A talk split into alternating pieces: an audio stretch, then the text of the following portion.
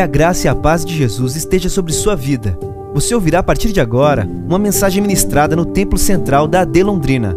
Que o Senhor fale fortemente ao seu coração e te abençoe de uma forma muito especial. Do Senhor Jesus, no Evangelho do Senhor Jesus, segundo escreveu no livro de Marcos, segundo escreveu Marcos, ou melhor, capítulo 10, a partir do versículo 17 Aleluia, até o versículo 22.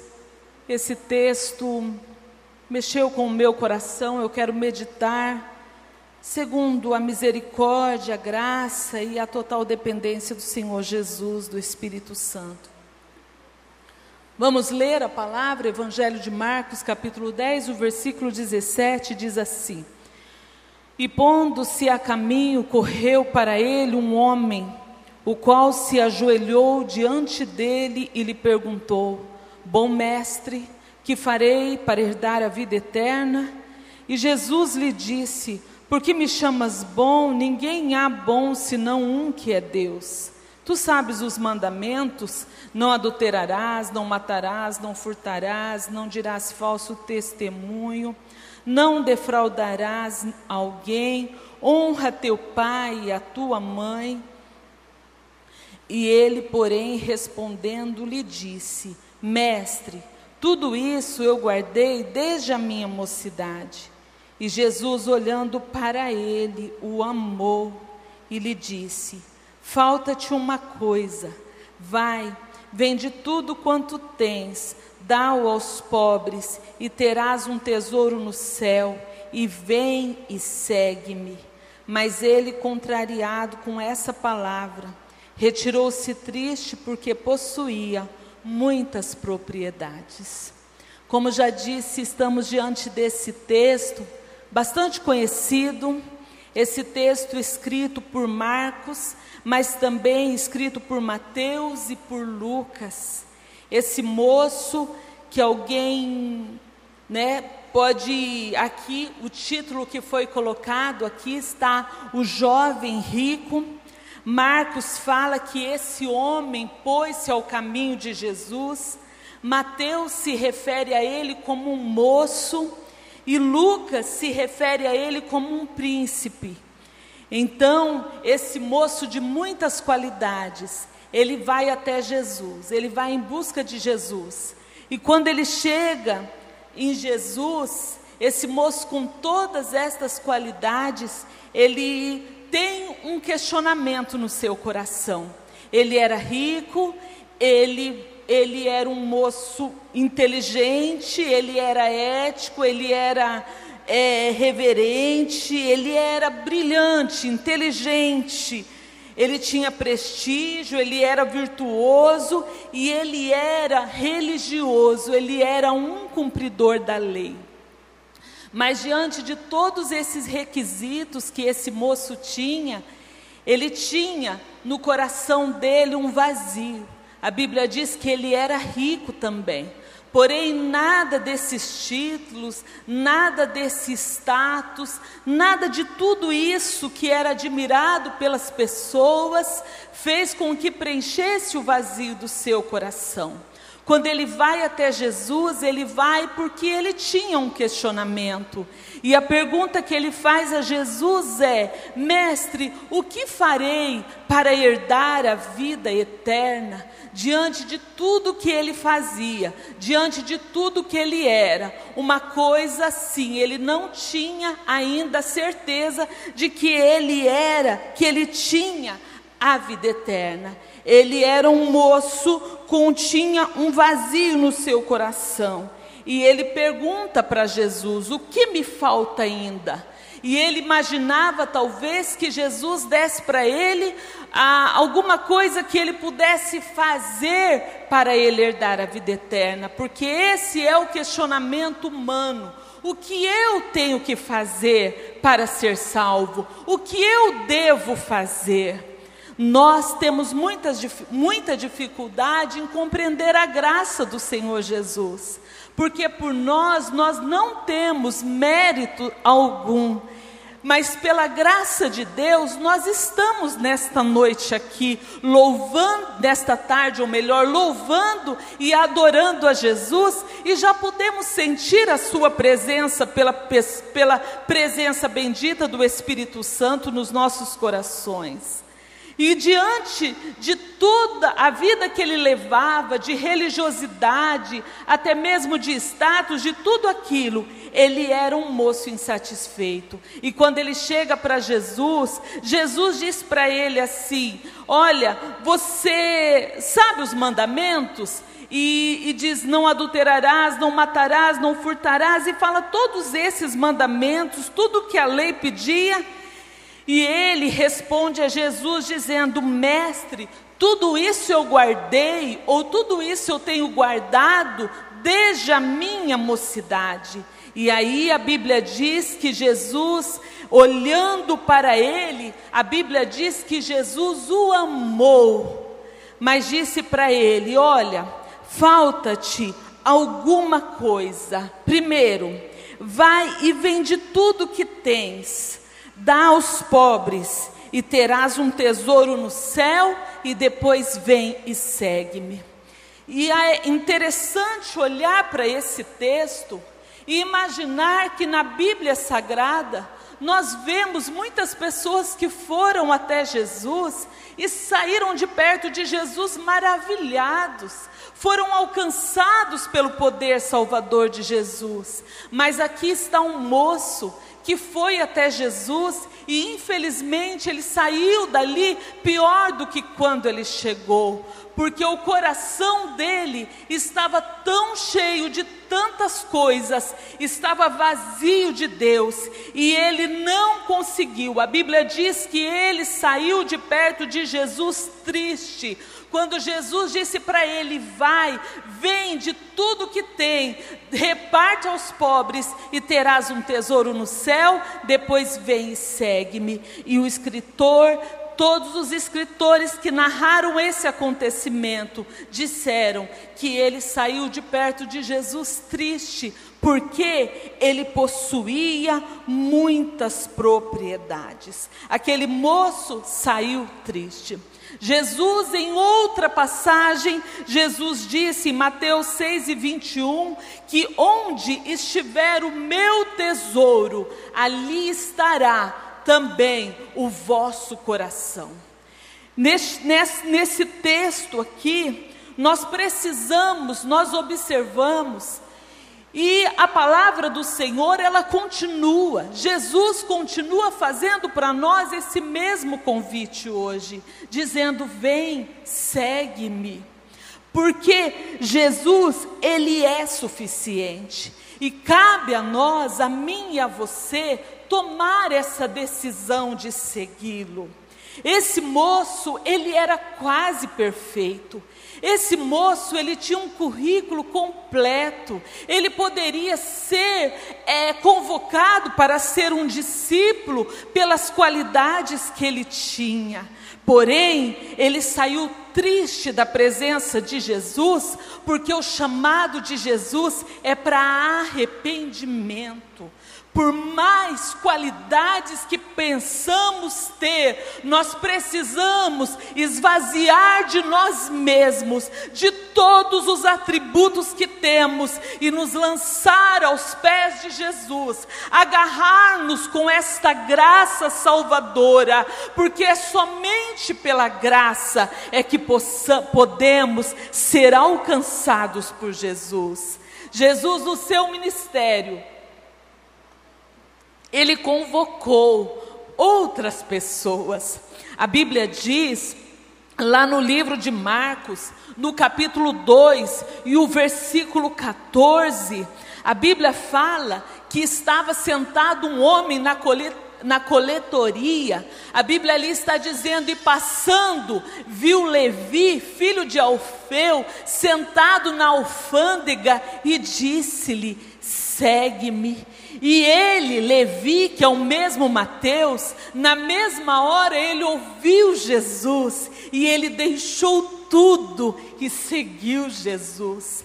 E as pessoas ficaram indignadas. Sabe por quê? Levi chamou Jesus para ir para a casa dele. E depois lá ele serviu alimento, as pessoas comeram com Jesus, e Jesus se assentou para comer junto com pecadores, junto com esse homem que para a nação ele era considerado como um traidor, ele era um homem que não tinha reputação, ele era considerado como um ladrão, e as pessoas se indignaram, o porquê de Jesus ir até aquele homem. E Jesus diz: Eu não vim, os sãos, eles não precisam de médico, mas sim os doentes. Eu não vim para justos, mas eu vim para pecadores. Glória a Deus. A Bíblia diz que ele deixou tudo e ele se tornou um apóstolo do Senhor Jesus. Ele fez parte dos doze discípulos, porque ele foi alcançado por esta graça que eu e você fomos alcançados. Aleluia. Nenhum de nós, eu creio, que teria algum mérito para estar aqui, mas ele nos alcançou. Ele nos amou primeiro e por isso ele continua dizendo para nós: se desfaz, deixa as propriedades, porque no caminhar da vida, talvez alguém poderá começar a adquirir coisas, coisas eu digo que impedem de ter um relacionamento com Jesus, mas ele continua dizendo: vem segue-me. Aleluia. Eu louvo a Deus pela vida de cada um dos que aqui estão, porque eu sei que cada um de nós, nós temos um testemunho para contar. Por mais que muitos nasceram em um berço evangélico, por mais que alguns foram criados na igreja, mas tem o privilégio de contar experiências profundas na caminhada com Jesus. Aleluia. A Bíblia diz também de Zaqueu, todos nós conhecemos, lá em Lucas 19, do versículo 1 até o versículo 10, Jesus está andando, passando, e de repente um homem que também era publicano, cobrador de impostos, também era traidor, considerado como traidor da nação, um israelita que não tinha mérito nenhum, e ele queria ver, queria conhecer Jesus, e ele subiu numa figueira brava, para quando Jesus passasse, ele poder ver quem era Jesus. E quando ele estava na figueira e que Jesus passou por baixo da figueira, Jesus olha para cima, viu e disse: Zaqueu, desce depressa. Sabe por quê? Porque hoje me convém ir posar em sua casa. E a Bíblia nos diz que Zaqueu desceu e o abraçou e recebeu Jesus com júbilo e foi para sua casa. E a obra de transformação foi tão linda na vida de Zaqueu que ele mesmo disse para Jesus: Olha, tudo que eu tenho defraudado eu quero retribuir, eu quero vender os meus bens e quero repartir com os pobres. E se eu tiver defraudado alguém, eu vou retribuir, restituir quatro vezes mais. E aí Jesus falou: hoje veio salvação a esta casa, porque este também é filho de Abraão. As evidências da salvação é o desprendimento daquilo que é material. Eu não estou querendo dizer que riqueza é pecado, até porque os discípulos ficaram admirados quando Jesus disse: quão difícil é um rico entrar no céu, porque os discípulos, o povo de Israel, eles viam a riqueza como bênção de Deus, porém, nada nessa vida pode ser maior dentro de nós do que a pessoa bendita do Senhor Jesus Cristo. Aleluia! Como é difícil deixar assim a as propriedades. A Bíblia fala lá em Mateus, capítulo 16, o versículo. Jesus está com os discípulos aqui no versículo 24. E é interessante que o capítulo 16 é umas orientações que Jesus dá aos seus discípulos. E também a partir do versículo 13 tem a confissão de Pedro. Quando eles estão conversando ali, Jesus fala para eles: Olha, o que vocês estão ouvindo falar? É quem disse, é, quem dizem os homens ser o filho do homem? E uns deles disseram, uns João Batista, outros Elias, outros Jeremias ou um dos profetas. Mas Jesus queria ouvir dos seus discípulos e ele disse: E vós, quem dizeis que eu sou? E naquele mesmo momento, Simão Pedro, respondendo, disse: Tu és o Cristo, o Filho de, do Deus vivo. E Jesus disse: Bem-aventurado tu, Simão, filho de Jonas, porque não foi a carne e o sangue que te revelou, mas o meu Pai que está no céu. Aleluia. E no capítulo no versículo 24, Jesus ainda está conversando só com os discípulos. Esses discípulos já haviam deixado tudo e seguiram Jesus. Pedro deixou o barco, deixou o ofício da pesca e seguiu Jesus. João e o outro seu irmão, os filhos de Zebedeu, eles deixaram o seu pai, eles deixaram as redes, eles deixaram o barco e seguiram a Jesus. Porém, aqui no capítulo, no capítulo 16, o versículo 24, Jesus disse aos seus discípulos: Se alguém quiser vir após mim, negue-se a si mesmo, renuncia, toma a si mesmo, toma a sua cruz e siga-me.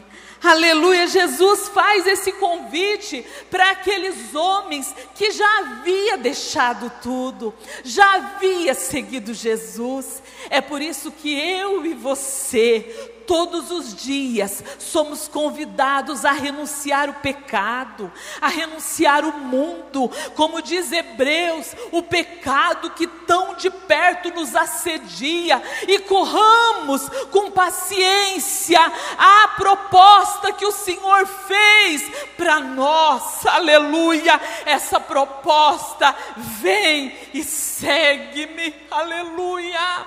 Ele ainda continua dizendo, dizendo para mim é pessoal. Se alguém é também escolha, quiser, aleluia.